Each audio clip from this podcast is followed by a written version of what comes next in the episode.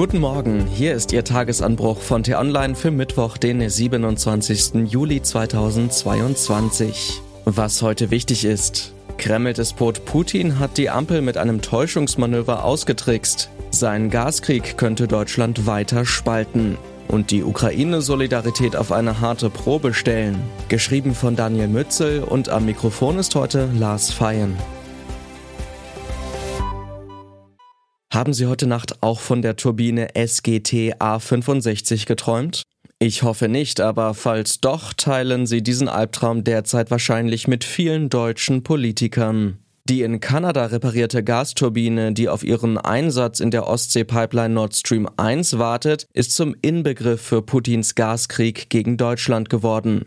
Die Ampel reagierte schreckhaft. Worst-Case-Szenarien wurden verbreitet, Russland-Sanktionen unterlaufen, westliche Partner vergrätzt. Die Siemens-Turbine galt als essentiell, um überhaupt wieder russisches Gas durch die Leitung zu liefern. So ließ es zumindest der Kreml verlauten und Deutschland beeilte sich, die Bedingungen zu erfüllen.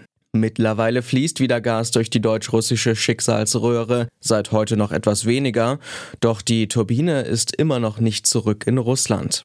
Gläubige Christen würden in dieser Notlage den heiligen Antonius anrufen, der gemäß der Legende beim Auffinden verlorener Gegenstände hilft.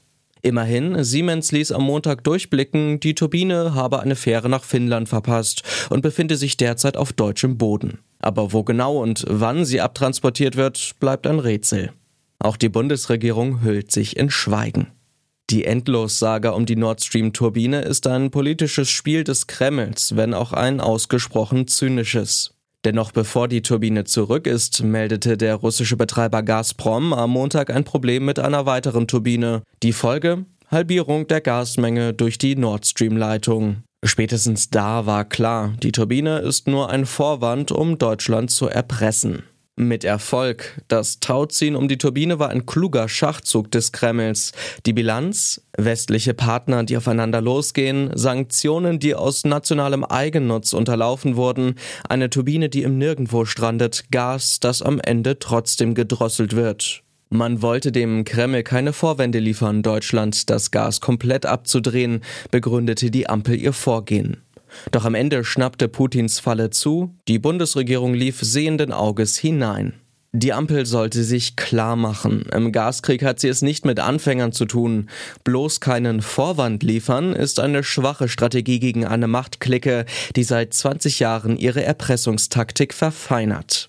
Was bei der Turbinenposse unterging, waren die Vorbehalte der Ukraine gegen den Deal zwischen Kanada und Deutschland. Denn mit der Rückgabe des Ersatzteils an Gazprom verstießen die beiden Länder gegen die Russland-Sanktionen, die das Putin-Regime wirtschaftlich isolieren sollen. Doch die Kritik aus Kiew verhallte im deutschen Untergangsorchester. Womit wir beim Thema wären, der beröckelnden Front der Ukraine-Unterstützer in der Bundesrepublik. Neben der AfD und Teilen der Linkspartei, die das Ende der Sanktionen mit Katastrophenszenarien herbeizureden versuchen, fordern deutsche Intellektuelle in immer neuen offenen Briefen eine de facto Kapitulation Kiews, um keinen Weltkrieg mit Russland zu riskieren. Und auch bei SPD und Union gibt es zunehmend Zweifler, wie lange sich der harte Kurs gegenüber Moskau aufrechterhalten lässt. Man braucht nicht viel Fantasie, um sich vorzustellen, dass die Zahl der Zweifler mit abnehmenden Gasspeichern weiter anwachsen wird. Wie laut werden deutsche Politiker noch den Chor der Ukraine-Solidarität anstimmen, wenn die Wohnungen kälter werden, das Geld der Wähler knapper und der soziale Zusammenhalt weiter erodiert? Wann wird die nächste Ausnahme von den Sanktionen gefordert, weil ein Land um seine Gasversorgung bangt? Nun sollte Olaf Scholz die Deutschen rechtzeitig auf das Unvermeidliche einschwören. Es wird hart, das Land wird ärmer, ohne Verzicht wird es nicht gehen. Besser jetzt als im Herbst, wenn Putins Gift seine volle Wirkung entfaltet. Was heute wichtig ist.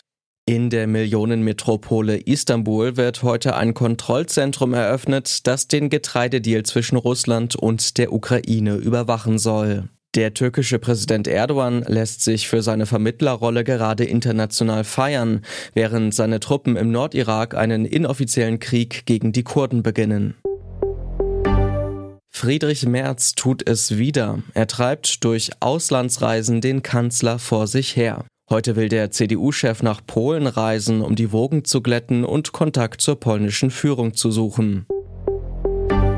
Das Kabinett diskutiert einen Entwurf zum Schutz von Whistleblowern in Unternehmen oder Behörden. Hinweisgeber, die auf Missstände aufmerksam machen, sollen besser geschützt werden. Das war der T-Online-Tagesanbruch, produziert vom Podcast Radio Detektor FM. Immer um kurz nach sechs zum Start in den Tag, auch am Wochenende. Den Tagesanbruch zum Hören gibt es auch in der Podcast-App Ihrer Wahl, kostenlos zum Abonnieren. Vielen Dank und Tschüss.